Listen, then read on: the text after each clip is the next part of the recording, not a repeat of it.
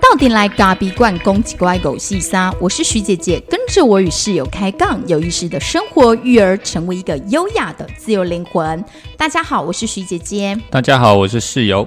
今天早上啊，我在划手机嘛，因为陪孩子睡觉。最近因为天气比较热，然后我的房间没有冷气，我就跟讲的好像很可怜一样，就没有冷气呀。是排水的还没修好，就排水坏了啊，然后也没有人要帮我处理啊。呃，工程部很忙啊。所以我就想要算了，我干脆就是陪孩子睡，我顺便睡。而且我最近有发现我自己要睡很长的时间呢。夏天怎么会这样？我以前大概睡个六个小时，就是自从有孩子之后，我可以深度睡眠六小时差不多。但我最近发现我好像回到要睡八九个小时，哎，就是身体机能还没有没有没有调的很好。但是我有维持三三三的运动，持续在跑步中。虽然觉得夏天跑起来特别喘，为什么，教练？啊？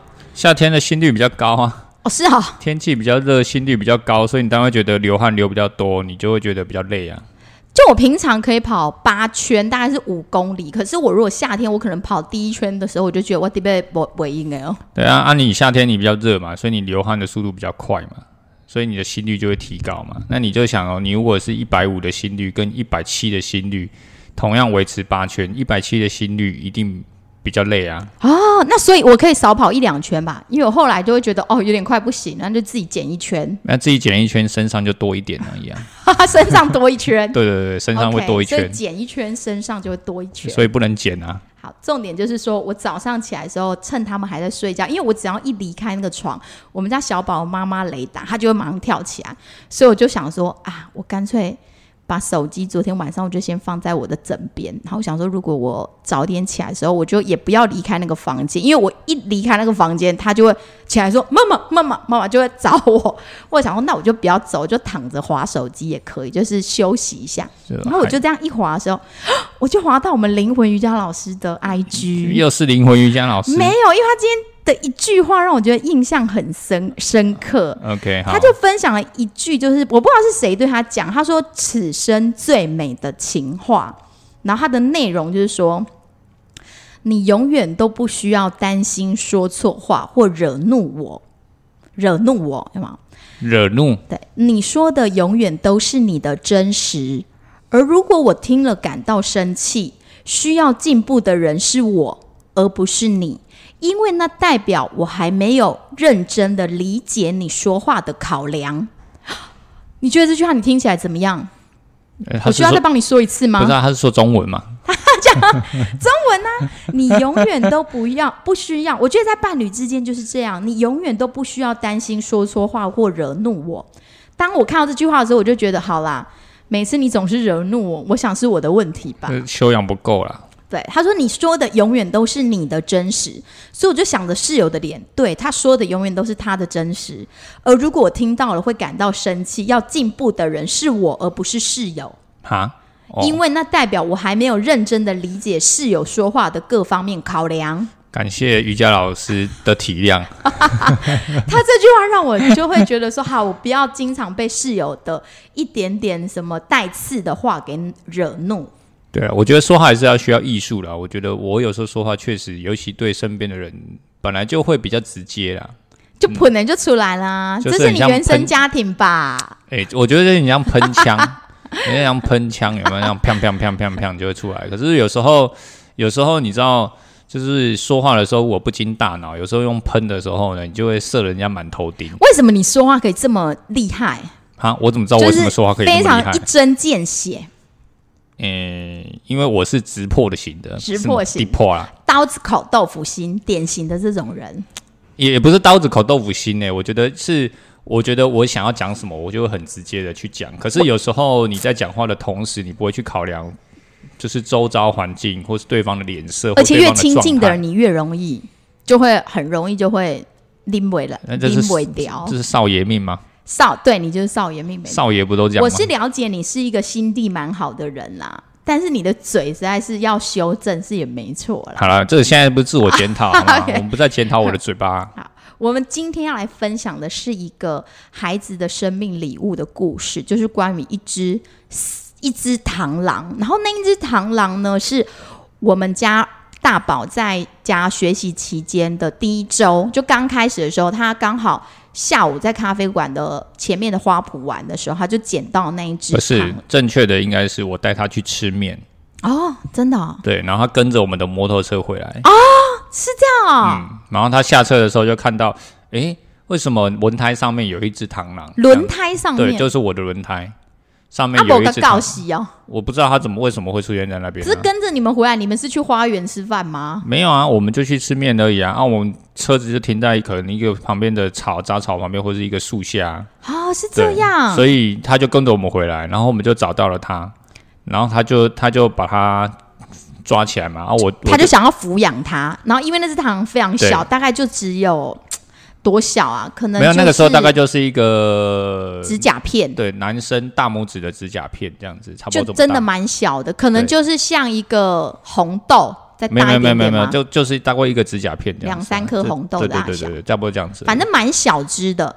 然后我们他就很期待，然后而且真的长得非常可爱，然后我们就开始养了这只螳螂对，我就帮他做，就是他的家嘛，比嗯方拿一个罐子、空罐子啊，然后开始戳洞啊，然后里面开始摆树枝啊什么的，帮他制作嘛。然后他们两个父子就开始去花园抓一些蚜虫给他，吃因为。他刚开始很小，我们就开始查查说，哎，到底 Google 大神呢、对 Google 大神嘛，就是说到底到底螳螂可以吃什么？那他是吃什么？我们总不能丢树叶给他吃嘛，因为他又不是吃树叶的。我本来也这么以为啊。，对，完那我们就丢它吃什么？对，然后我们就开始查，我说哦，螳螂是吃比它小的昆虫类的东西，所以它任何的昆虫它都会吃，只要比它小，它都可以，它都会吃。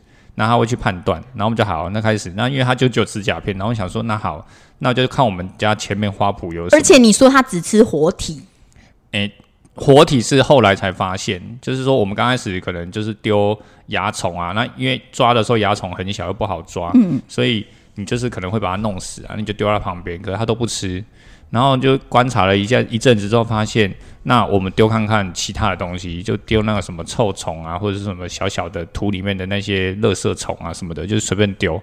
那当丢到旁边它是会动的时候，它就会去捕捉，那它就吃了。螳螂捕蝉的概念。对，就是他会去捉那个会动的那个物体，嗯然后他就去抓，然后就抓。他如果判断可以，他就抓来吃。那这个这个过程当中，你就发现说，哦，原来他只吃活的，不吃死的。如果那个东西是躺在那边都不会动的，他一点没兴兴趣，一点兴趣都没有。所以后来我们才说，哦，原来他只吃活的，所以不管拿蚂蚁啦，小小的时候还可以吃蚂蚁嘛，就是说抓抓蚂蚁啦，抓什么，不管什么，只要是活体的东西，把它丢进去。后来他们父子两个就一天到晚在家里一直在抓蚊子给它吃，然后他捕蚊子的时候非常的厉害，就是很矫捷，蚊子这样一飞过去，它就唰就吃掉。对，然后父子两个看得津津乐道，不是，那就是因为孩子在家学习嘛，实在是就是人工修营，叫做俩棒，嘿，俩棒对啊，就是俩棒修嘎俩，棒修嘎，就是太太太闲了。那我们就是因为家里有蚊子嘛，那蚊子也是他自自己来的啊，所以我们就开始抓蚊子。后来我们又到了都会公园去，因为有几个下午是比较就是刚好有个空档，我们到都会公园去，然后室友就开始抓蚱蜢，说要给螳螂吃吃看。然后那时候螳螂已经脱了一次壳了，长得更大了，嗯，就是意外，然后就把蚱蜢带回家。我们就到都会公园去，我们根本不知道那边有什么，所以我们就想说，那我去找看，就是去找看看有什么可以给螳螂吃的。哎，结果发现一走过去，那个蚱蜢跟雪花般一直跳来跳去，就是你只要走过去草坪，它真的是像那个，真的是像雪花，就是全部都啪啪啪啪全部跳出来。然后这是什么东西？然后仔细一看，哦，原来是蚱蜢，然后就开始抓，然后就抓哥哥跟我两个，我们就开始一直抓蚱蜢，抓很多蚱蜢回去。抓了几只啦。然后后来回去，他们就把它放到跟螳螂一起，对结果他还真的把它吃了。对啊，然后我看了之后觉得超级残忍，我说好可怕、哦！你怎么养了一只？就是你带儿子养了一只这种好像专门在吃活体，然后连蚱蜢都给它吞了去，不是生吞活吃的感觉。啊，它就是一个生态链的啊，它就吃这个，不然要吃什么？然后我们家哥哥其实也是一个蛮有同理心的人，后来他就有一点抗拒抓蚱蜢，他就觉得还是抓蚊子就好了。那蚊子也是活体啊，但是后来那一只螳螂越来越大之后，蚊子已经不够它吃了。嗯，没有吃蚊子跟在吃那个饼干一样，对，吃零食，哈，三口就没了。就没了。对然后我们家爸爸就开始突发奇想，说抓蟑螂给他吃。嗯，然后他就开始在那个我们家里的椅子上一直敲敲打打，把一些蟑螂都把它打出来。对，那我就觉得哦，每天很困扰，就是两个人只要吃完饭就开始去敲敲打打弄那些，把那些蟑螂都弄出来，然后有时候还把那罐子啊，不论是抓蟑螂待放区啊，还有那一只炸那只螳螂，就放在餐桌上，我就说，哎、再提卡冰压一点嘛不，就是我觉得有点不是很舒服这样子。不会啊啊，就是就是跟他啊，不就跟他共生吗？就是他就要养啊，你就要想办法让他吃啊。然后他每天也很高兴，就是哥哥都蛮投入跟爸爸一起的，啊，弟弟就不太偶尔看看他而已。对，可是在这生这这过程当中啊，我有时候我会发现儿子在呃在抓这个小虫小昆虫的时候，他其实是非常依赖我，他觉得一定要我带着他去做。可是有时候其实是一个很简单，比方说就是一个呃抓，一只蚊蚊子，其实它也可以抓，它也可以，抓得到，因为我们用罐子去抓蚊对，假如说是比较高的地方，那当然它可以叫我。可是我觉得发现那个主动性不够的时候，我就会开始引导它，因为我觉得伊就是被夹 banana，对。他想养那一只，但是他又觉得有点 banana 的。对，我就发现这个状况的时候，我就开始把我自己往后退，因为本来都是我我我去抓嘛，我带着他抓，可是发现他有这样的状况，他想要躲在我后面的时候，我就我就往后退，我觉得这个不对，应该是我要在后面，他去主动，他真的没有办法完成的时候，我去帮他去协助他。我应该是这种角色，所以后来我就往后退。我说啊，我就说啊，那你去你去找蚊子，你找到再跟我讲，你抓不到再跟我讲，你自己抓得到就抓。然后后来变成像我在帮他，我就会说你你抓完了，我再帮你喂，因为他不会放进去那个里面，放进去给螳螂的时候需要一点点技术，对，罐子对罐子需要一点点技术，但是他可以自己去，就是用他自己的努力去抓蚊子。对，所以后来就开始抓蟑螂啦，就是哦抓这些无为博疯狂在抓蟑螂，对然后我就很想点药，因为我觉得蟑螂实在是太多，而且不喜欢不，是因为我们家是木桌，所以木桌的那种边缝啊，有时候常常小蟑，不是大只的，就是那种小小，就是它会躲德国蟑螂哦。木那里在 澳洲蟑螂吗？我怎么知道哪里来的？对，就是它这是小只的，那因为它也因为螳螂刚好那个 size 刚好可以可以它可以吃嘛，所以我们就开始去敲敲打打，然后把那蟑螂挖出来，然后去去把它丢进去给它吃，所以就是这样子一直一直到了有一天，蟑螂变成它的主食了。对，就是因为我们也没有办法一直常去都会空园嘛，也没办法一直去抓蚱蜢嘛，所以我们就只能哦好，那家里有什么就抓什么给他吃。然后有一天早上，因为他们两兄弟最近蛮棒的地方就是，呃，他们可以自己先下去准备他自己的水果，因为他们学校每天要带一个早茶盒上学，那可以自己准备他自己的水果，然后便当盒，然后可以先整理书包。那那一天我下楼的时候，我们家哥哥就跟我说：“妈妈，我刚刚抓到一只蟑螂，我给螳螂吃了。”我就说：“哦。”我心里想说，抓到一只你。通常蟑螂其实不好抓，尤其是那个小只的，因为它跑得很快速。度很快，然后我又想说，完了，我前两天我又在那个厨房的柜子，我又点了一点蟑螂药。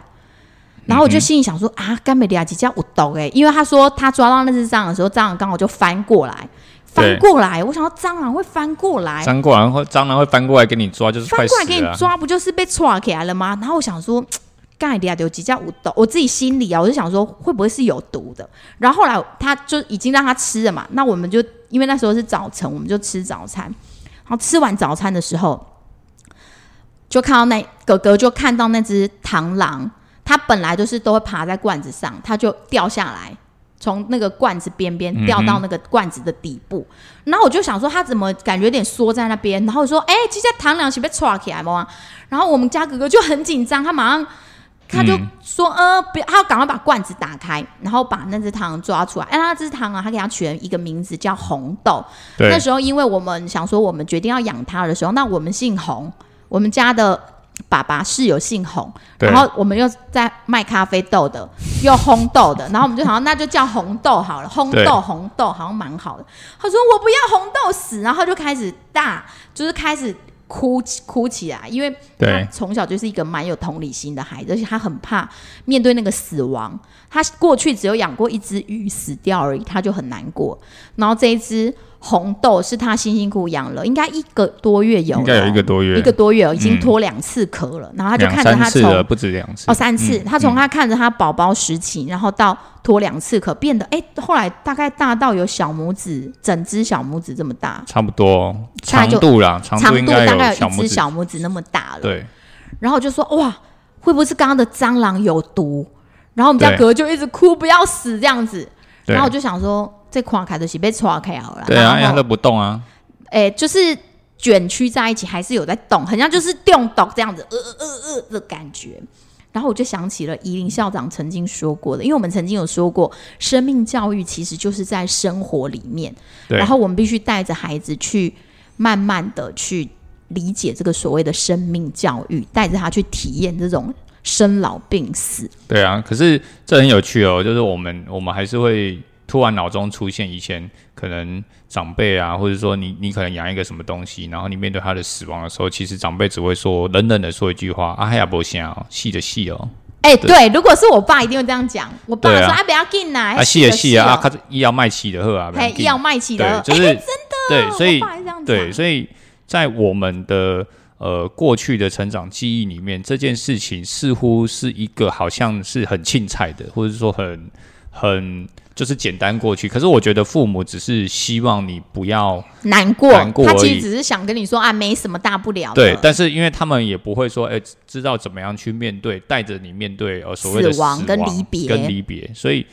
在我的我我只真的是记记得，就小时候可能养了什么什么什么昆虫啊，或者什么老鼠啊，他这个人是走掉了，然后他他们只真的只是冷冷说这样子一句话，那你你这样的一句话，看似好像可以安抚你，可是你心里的那个疙瘩，还有你没根本没有办法去面对那个情绪。哎、你这么一讲，我就回想起我高中的时候，我们之前那第一条，我们家里第一条狗养了六年，后来出去因为吃到了毒药，就回来快死的时候，我就陪了它一个晚上。然后我爸也是这样冷冷的就说：“啊，不要紧啊，细的细哦，明仔来要团对起蛋去笨兽敲。”我说：“啊，你要把我心爱的狗蛋去笨兽敲。”我就觉得心里很难过，就是哭了一整晚。然后那一天还没有办法去补习班上课，这样。然后我你刚刚讲到这个，我倒觉得。嗯，在过去长辈好像确实，他们可能会用这样的方式帮我们化解。其实他心里是难过，但他知道你很难过，所以他不能难过。对啊，所以对于我们来说，我们没办法去那么，因为我们还不懂嘛，很小很小，所以你只能你没有办法去转化那个情绪嘛。所以当这一次在碰到大宝的这个呃，他的螳螂就是死掉了嘛，然后我们就在想说，应该怎么样去带领他面对死亡，面对这件事情，然后怎么样去转化，或者是怎么样去引导他。所以我觉得很棒的地方就是，我上次问过宜林校长，在我几次跟他见面录 podcast 的时候，我就跟他聊过这个议题，然后校长就跟我说，呃，因为像我们之前只会跟他说，哦，那个就是死掉了嘛，那可能他会在你的心里。然后校长就说，他如果是他来说的话，他会再继续说，就是他的身体。他会告诉孩子说，他的身体已经就是不能再使用了，所以我们让他回归到大地妈妈那边去。因为那时候我们有一点不太敢跟孩子说跟去打的感觉，对，就是讲哎狼细起，哎先门给他细起啊，那跟去带，更去打就是埋在土里，感觉就是对非常的残残忍，对孩子来讲。然后我们又不知道如何解释。那校长跟我说，呃，像这样的状况的时候，其实我们就会跟孩子说，哎，对，没错，他的身体已经不能使用，因为每个人、每个动物、每个昆虫，它都会面临到他的身体是不能使用了。那不能使用了身体的部分，我们会回归到大地妈妈那边去。那他的心灵呢，就会回到星星神殿去。那会一直留在你的心里，那他也会在星星神殿祝福着你。你们未来可能会用不同的方式再见面。然后我就想起了校长跟我讲过这个很完整的生命教育的这一段话，我想说好，这盖，那你的好好该用力去。好，然后我要用你，我能在 对，所以其实其实你没有办法，我觉得第一步还是先做了一件事情，先去试着去让他的情绪去缓和下来啊，因为毕竟毕竟他的情绪是在高点嘛，就是说他面对这样的离开，他就是哭哭啼啼啊，而且他那天真早上真的很可怜，他又觉得他要准时去上课，可是他又不忍心他的红豆就要走了。对啊，所以你只能安抚他嘛，就说好没关系，我们再放着，然后看看下午回来他会怎么样。对，爸爸就跟他说下午回来我们对，再一起然后我送他就说，回去。那我就喷一点水，让他看看他如果愿意。就是有一些水分在他旁边，他约说不定会喝嘛，吼，或说不定会解毒。然后我们就下午再回来观察，所以慢慢安抚之后，好不容易他终于觉得，哎、哦，可以，他可以等待，然后下午再再看，然后他也情绪比较缓和，他愿意去上学。然后他就跟着我上车。那嗯上车之后，在路上他就跟我说：“妈妈，爸爸都骗人。”我说：“怎么了吗？”他就说。他就边哭边讲，他说：“爸爸说螳螂可以活一年，可是红豆都还没有活一年，他就死了。”然后我就跟他说：“呃，其实是这样子的，像人的寿命也可以活到八九十岁，可是如果啊你骑摩托车乱骑啊，不戴安全帽，然后你也可能出发生意外，医生救不活，你可能二十岁就会回到星星神殿了。然后或者是你常常吃垃圾食食物，一点一滴的吃进你的身体里面去，然后你就会跟红豆一样慢慢的中毒。那中毒之后，医生如果你生病了，医生也救不活你的话，你也可能很年轻的时候就回去了，这样子。但是偷偷的灌输一些 你想要灌输他的观念吗？没有我就想说，嗯，刚好在这个时候好像可以。然后他似乎就大约能理解，他就问我说：“妈妈，那红豆有比你老吗？”我就说：“呃，可能比如，因为我觉得他面对死亡的时候，他可能也会觉得说，爸爸妈妈不知道哪一天也会也会老而死了。”然后我就跟他说：“哎，对了，红豆比我老一点，因为昆虫它寿命只有一年，所以它应该四十几岁吧。”对然，后他心里就得到比较多的安慰。那后来下了车之后，当然他就是眼睛红红的，他就一个人就是进去学校。通常他就是因为他现在一年级，他可以一个人进去学校。那弟弟的部分，我会在车上再帮他简单的刷个牙，再让他下车。然后弟弟可能看到哥哥那个没落的走走的那个样子。他就也很暖心的说：“妈妈，我们再去公园找看看有没有两只螳螂，然后一只给玉恩，然后一只给我这样。”其实那只螳螂快死的时候，在早上它扭曲在那里，在哥哥手里的时候，弟弟就会说：“好啊，好啊，给我，给我，我来看看。”然后我我其实不敢把那只快半死不活的螳螂给弟弟，因为我怕他就给他捏了，那就死得更快。对，然后后来弟弟早上，因为我们不给他那只螳螂，他也有点在旁边。一开他还讲些风凉话，就说：“如果我有一只螳螂死了，我也不会哭。你知道弟弟的个性就是因为他还小，然后他就是那种，就是不应该说，我觉得他还没有办法那么理解，就是当下每个人的情绪，所以他虽然可能知道你很伤心，而且看到哥哥在哭，对，但是他有一点就是说，好像是阿公翻身一样，就是说，哎，就是有点那种感觉，就是啊也没有关系、啊，也没什么嘛。对但是许公啊，你这赢那那那样，可是我觉得那是他们俩本来个性就不同、哦。这完全不一样啊。因为哥哥他本来真的就是同理心比较多的孩子，然后弟弟本来就是一个很会装，就是也坚强也装坚强的孩子，对这是他们个性上的不同。对，所以下课之后，下课之后回来之后，我们他当然第一时间大宝又赶快冲去看他的红豆，对然后他就跟我说红豆还会动，他他摸他的时候，他的脚还会动一下，跨界跨界屁股，还会动一下。那我说真的吗？我想说早上到下午应该差不多了吧？其实差不多了啦。因为其实螳螂它如果很有生命力的话，它其实速度是非常快的，而且它在活动上面来说，它是很敏捷的。可是它从早上就是四脚开开的，诶、它有六只脚啦，加加前面两只镰刀的话，就是它是它是完全是开的，然后完全是没有力的，然后而且是活力基本上是没有的，那大概就是已经是死了。可是昆虫它其实是有好几段神经的，比方说它头是一个头，这个可能要问真正昆虫学家了，就是说它其实纵使它头已经死掉了，可是它的尾巴的神经其实还没有死哎、掉。是不是跟蟑螂一样？就是感觉已经被抓开，可是它还是会喵一喵对，就是它。它人家不是说过吗？就是哎，螳螂在交配的时候，纵使它它把它的头给吃了，母的螳螂假如说很饿的话，就把它对头给吃了，可是还是可以进行交配。为什么？哦是哦因为他的下半身，好可怕哦它的下半身的神经其实没有没有没有死，但是他能够自自主意识的去去去动吗？不哎、会。你怎么有这段故事？这哪里来的啊？这个昆虫老西有说，昆虫老西西对昆虫老西有说真的，YouTube 假真的啦，他他说的啊，你说那个母螳螂把公螳螂的头吃了，它也是可以跟它交配。可以，啊而且长达十几个小时。哈，对，我太惊讶了。对，所以这个这个就让我联想到这一段嘛。我想说，嗯，它会动是正常的，因为它的神经其实是分开的。好，它今天吃到了可能是神经毒，那它的它的它的头啊，或者它的上半身已经不能动了，可是它的下半身你在摸它的时候，它还是会这样子咬啊咬啊咬啊咬啊。然后我们大宝就是看了之后，他又觉得他可能可以活，然后他又开始哭。就从早上哭过一轮之后，下午回来一看到他的红豆奄奄一息，但是他叫他，他摸他，他还会稍微动，他就觉得他可能还活着，他可能有一些会动，对，然后会活起来的迹象。对，然后他又开始哭，然后我就跟他说，他就是一直哭嘛。那室友就说，也许他心里是觉得他为了那一只蟑螂有点害死他，心里有点过意不去。那我就跟他说，我就跟室友讨论，小小声的，我就说，那我要不要跟他说，其实是我点了蟑螂药，所以那个有毒的蟑螂才会被他吃进去，这样会不会比较不难过？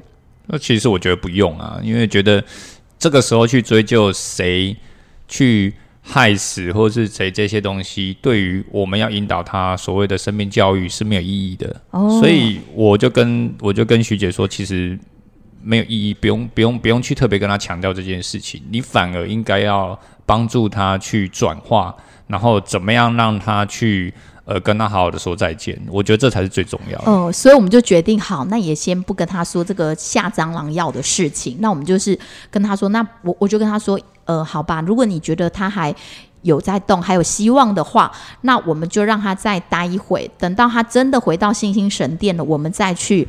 把他的身体还给大地妈妈，那就我们边煮饭，他就一直抱着他的红豆，这样子，一直一直把它放在他的手心。所以后来就引导他啦，就是说，哎、那我们可以画个卡片来祝福他。然后他就自己拿了两三张纸，然后就开始画啊，然后画画画画画，然后画到一半的时候，我觉得很神奇的地方是，呃，他就突然说，他觉得他准备好了，他觉得他可以的。那我我这个当下我觉得很神奇的是，我觉得很讶异啊，为什么他画画？我其实就一个问号，为什么他画画画到画完画到一半的时候，他就可以自己去，诶，觉得他可以把它，比方说买起来，他觉得他可以跟他做，嗯不然他其实是一个很不愿意放手的孩子。对，他就一直把它抓在手上啊。对，但是他把它放下之后，他开始画它。那他他只有说到一个一个一句话，就是说我想要把他的样子画下来，然后再让他离开。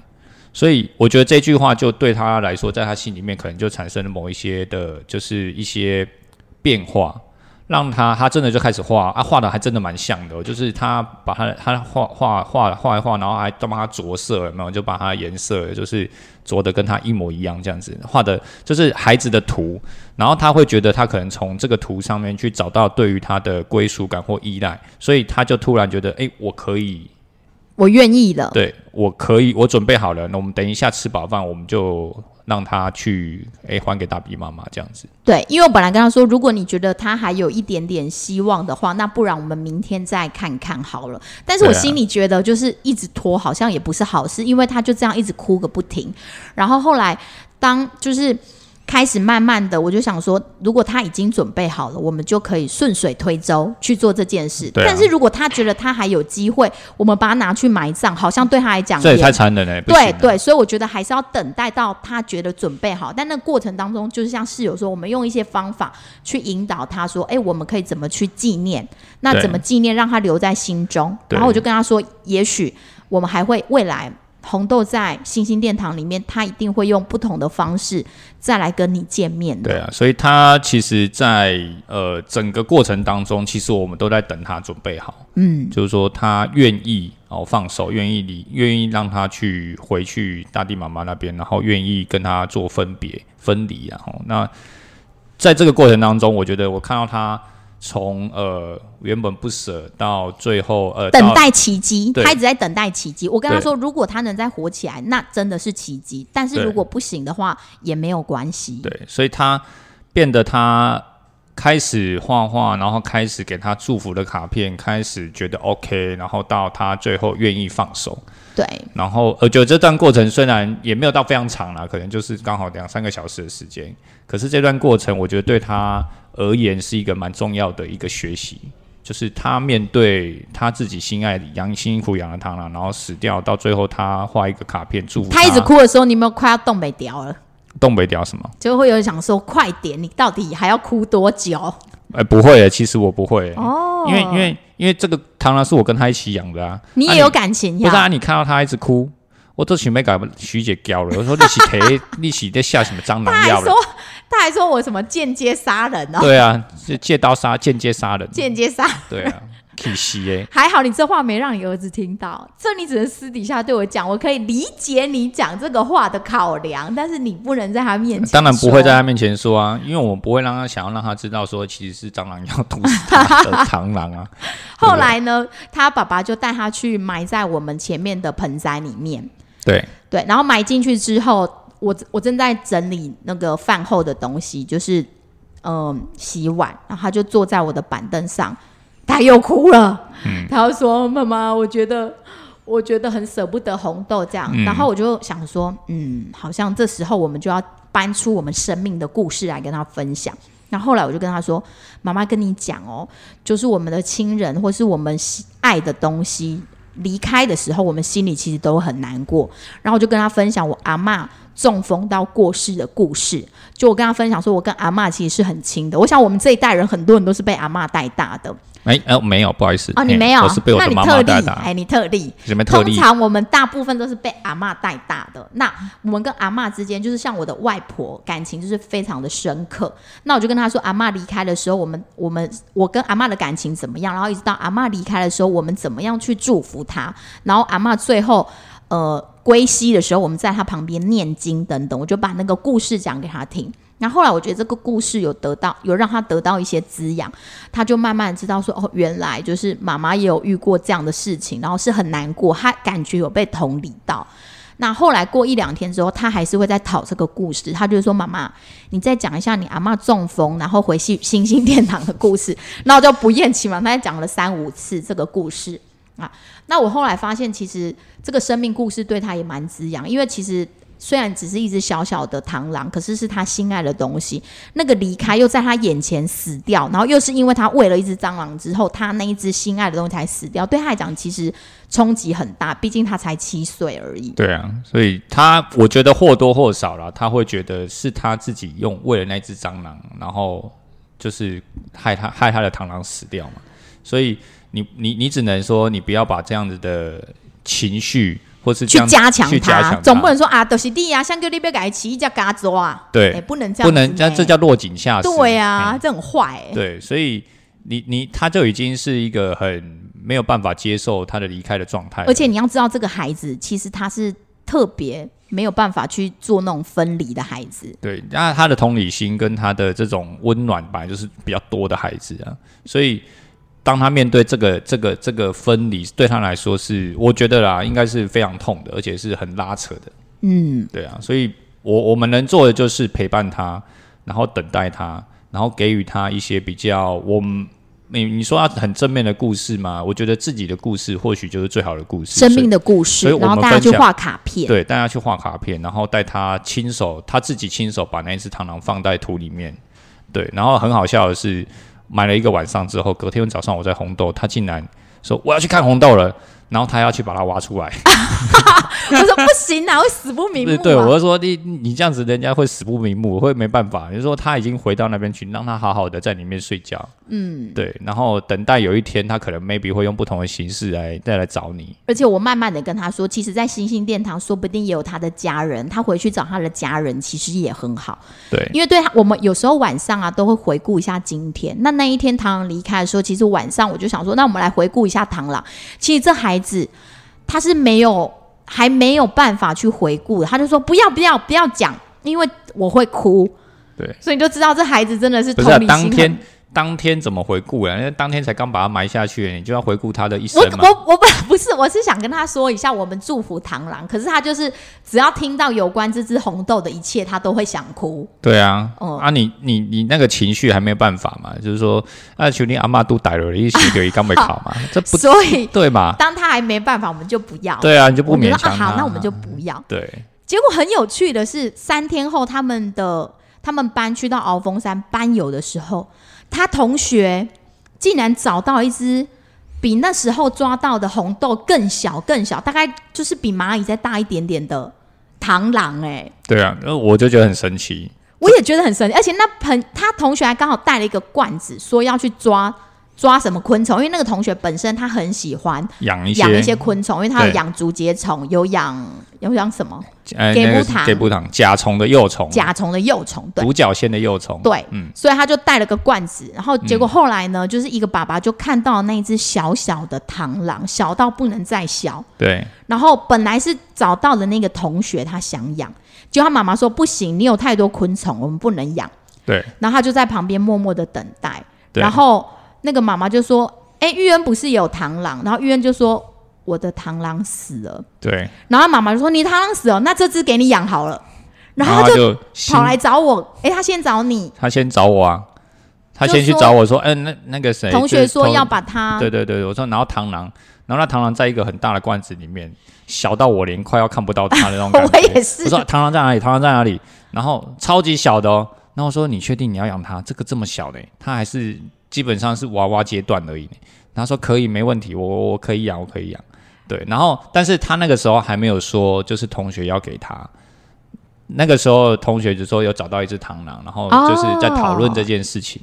然后我就我就跟他们，就是跟他们，因为他们一群小男生，所以我就跟他们说，那你们也可不可以帮玉恩找一只，就是也帮他抓一只，因为他的堂亲爱的螳螂就是、就是已经已经过世了这样子，对。然后你们可不可以帮他找一只？然后结果大家最后协商完之后，就把那只螳螂要送给他。对，最后大家可能不知道怎么瞧来瞧去，最后那只螳螂就变成他的了。啊，他拿来给我的时候，就跟我拿来给我看的时候，就说那个宇翔说这一只螳螂要给他。对然后后来在我我们在老师的引导之下，就说，哎、因为螳螂其实它还是蛮属于大自然的。老师就说，那不然我们照顾一阵子，然后等它大一点了，我们还是让它回到大自然里面去。对，然后他也同意，他就说好，那我们就带回家照顾，脱两次壳。我就说脱两次壳。对，然后他也跟我约定说，好，脱两次壳之后，我们就让螳螂回到大自然，因为我跟他说，大自然还是最适合螳螂生活的地方，因为在这边有它的养分，而且有它需要的空气、水，然后而且有它的家人在这边。对啊，所以我们还是引导他了。我觉得要也要让他知道说，哎、就是说其实不是看到什么都能养啦，对，就是说它可能还不是适合我们这样的环境。那我们只是哎刚好找到它，然后我们照顾它一段时间，但是时间到了，我们还是得去引导他，让他回到大自然的身边，嗯然后甚至是让他回归到这个地方。孩子其实都会蛮愿意，因为他们其实是非常有爱的，在他们现在这个阶段，就是万物都有灵，而且非常有爱。你就跟他说，你常常你一直把他关在罐子里，其实他会很孤单的。对啊，嗯，就就是慢慢的引导啦。但我不知道真的偷两次壳，他愿意放手吗？我觉得他可以，因为他他都一直在跟我预告说，妈妈脱两次壳哦，就是要像差不多红豆那么大了，我们才可以把它放回去鳌峰山这样子。好啊，就是我们就慢慢的等待。可是他现在那么小，我我我我觉得我们要抓很多东西给他吃呢。现在吃果蝇更小只，现在吃果蝇就家里有果蝇的话，我们就弄给他吃。对，哎、很神奇是，当你要抓果蝇的时候，果蝇就不见了。你不抓果蝇的时候，果蝇超多，好烦哦。啊，好啊，这就是陪伴孩子的过程。我觉得刚好借由这只螳螂，也让他整个感受到那个生命的来到。然后在这个过程当中，你一直照顾这个小生命，然后到他有你看着他在茁壮，然后最后一夕之间风云变色，然后那只他心爱的小东西就走了。那走了之后，让他非常的难过。然后，但是最后又来了一个希望。对，所以所以我觉得，我觉得教育是什么？我觉得这也蛮有趣的啊。就是说我我一直以来都是念教育体系上来的嘛，所以什么样的教育是最好的教育？其实，在生活里面就是最好的教育哦，在生命里面就是最好的教育。所以你要如何去教孩子所谓的死亡议题，或是生命的议题，放手。或者是什么？其实这个就是最好的生命的议题。